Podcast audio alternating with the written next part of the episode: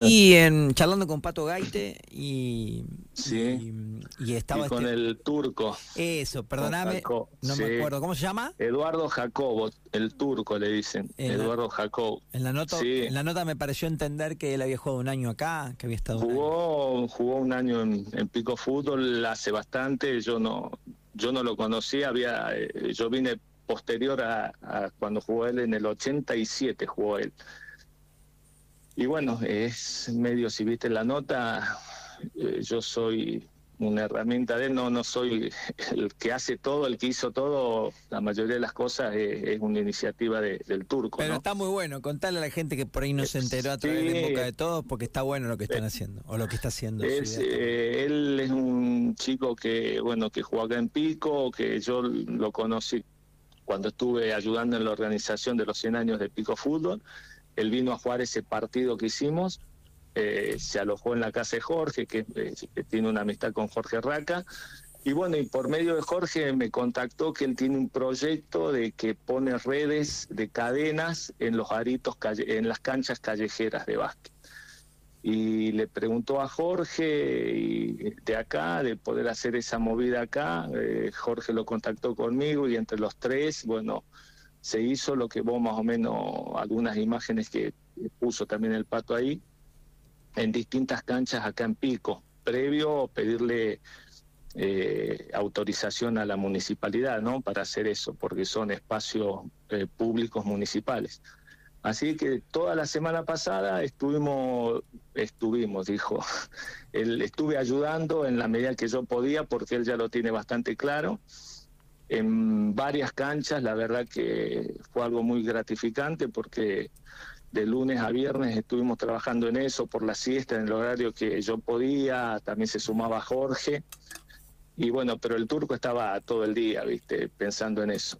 Y eh, se puso cadenas en las canchas del barrio Rucci, que quedó muy lindas, después en el colegio Amela, después en la laguna, la laguna aparte la, arregló un tablero que le faltaban un par de tablas y el- los aros que tenían no eran apropiados, así que ahí puso dos aros y quedó un predio, yo creo que el de la laguna para el verano, eh, esperemos que lo aproveche mucho porque quedó muy lindo eso.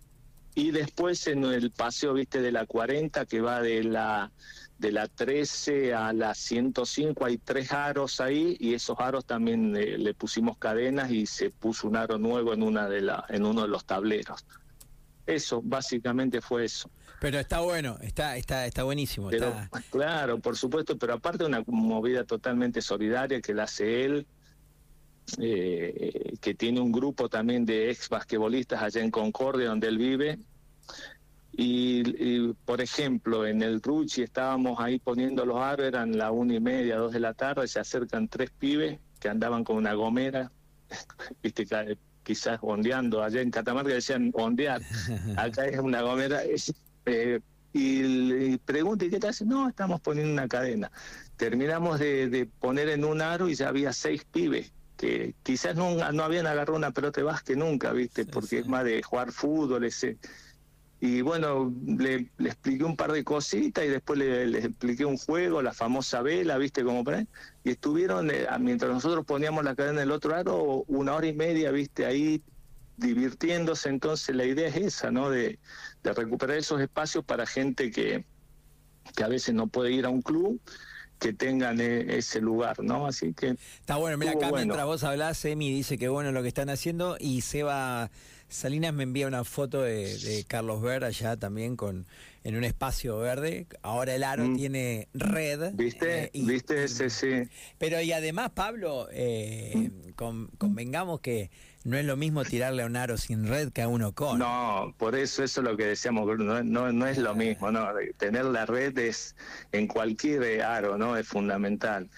Y la verdad que, que quedaron lindos y, y es algo que tiene que durar, esperemos que eh, eso de, tiene una duración muy larga, a no ser que lo rompa, es profesamente, ¿viste? Así que yo creo que, bueno, que que, que sirvió y ojalá lo disfruten. Y ahí en el, lo que decía, lo que te decía ese oyente, es así, ¿viste? Eh, se recuperó eso y ese es un arito que es un poco más chico para pibes, ¿viste? Estaría a la altura de, de Mini, un poquito más arriba. Así que está bueno, estuvo muy bueno. Eh, acá me aclara Seba que es en Fran Alan. Vi una foto de fondo, pensé que era en el, Carlos Ver. Está, está ah, buenísimo. Y el tipo además contaba cómo también iba buscando su, su, bueno, colaboradores de alguna forma, cómo él había hecho el primer prototipo, contaba. Exacto, eh, sí. Qué, bueno, muy bueno. no, claro, él pasaba por una cancha que estaba sin, sin redes y quiso arreglarla, le dieron muchas vueltas hasta que pudo lograr que le dieran la autorización en el municipio allá y puso, y cuando fue a comprarlas le pareció medio caro y dice, pero si esto lo podría hacer yo. Y, y, lo hizo sin saber nada y después hizo un tutorial que lo subió a YouTube donde, donde explica cómo hacer las redes esas de cadenas y, y bueno, está bárbaro. Así que